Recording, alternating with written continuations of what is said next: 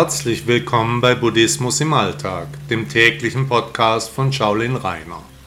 Bitte laden Sie sich auch meine App Buddha Blog aus den Stores von Apple und Android. Viel Freude beim Podcast. Gefangenschaft Der Geist folgt dem Körper in die Gefangenschaft. Die ungleichen Mitstreiter sind meistens im Einklang. Waren Sie schon einmal gefangen? Sicherlich, vielleicht nur Sekunden oder Minuten, aber gefangen waren Sie schon einmal. Aber auch der umgekehrte Fall kommt vor. Der Körper folgt dem Geist in die Gefangenschaft. Es braucht eben beide Seiten der Persönlichkeit. Es gibt viele Menschen, die resignieren, die sich freiwillig in eine Art von Gefängnis begeben. Dann, wenn das Leben schwer wird, die Stimmung gedrückt bleibt, dann flüchten sich viele ängstliche Charaktere in die Aufgabe ihrer Selbstbestimmung, werden ab da fremdgesteuert. Gefangenschaft ist für Körper und Geist eine Belastung, aber die mentale Komponente der Eigeninhaftierung, die ist deutlich heftiger. Wer nun so verunsichert ist, dass er oder sie die Hoheit über den eigenen Geist und Körper abgibt, um als Herdentier dann die Stimmen im Kopf zur Ruhe zu bringen, der ist auf einem schweren Weg. Auf den ersten Blick vielleicht einfacher, in Wirklichkeit aber unglaublich anspruchsvoll, denn der gesunde Menschenverstand darf hier nicht mehr teilnehmen, sonst würde die freiwillige Gefangenschaft sofort enden.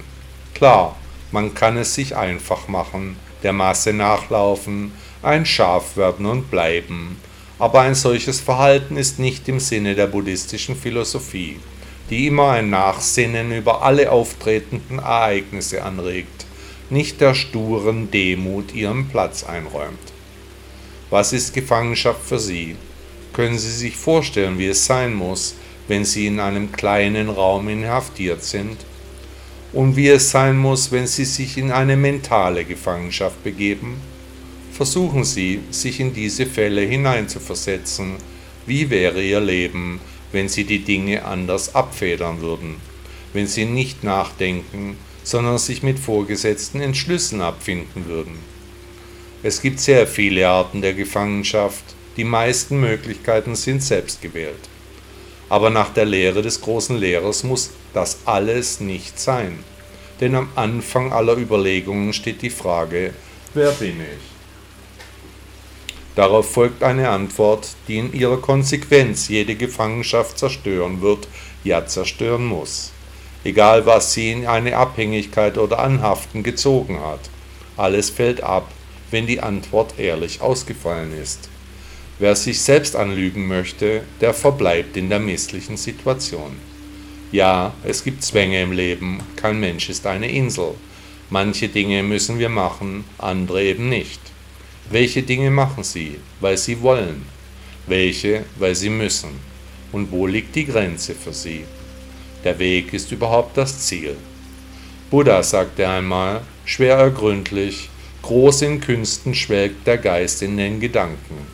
Glück ist er allein dem Weisen, der ihn achtsam hält in Schranken. Hat Ihnen der Podcast gefallen? Danke, dass Sie Buddhismus im Alltag gehört haben. Bitte besuchen Sie auch meine Webseite shaolin-rainer.de. Tausend Dank.